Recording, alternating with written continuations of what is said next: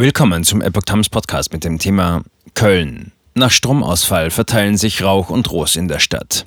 Ein Artikel von Epoch Times vom 3. August 2022.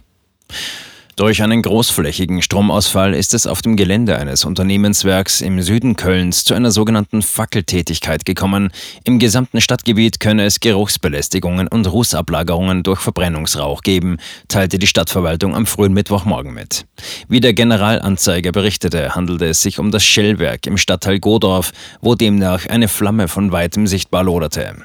Laut Stadtverwaltung bestehe keine akute Gesundheitsgefahr, schließt dennoch Fenster und Türen, schaltet Lüftungs- und Klimaanlagen ab und vermeidet den Kontakt mit massiv durch Ruß verschmutzten Flächen, rät die Kölner Feuerwehr aber auf Twitter.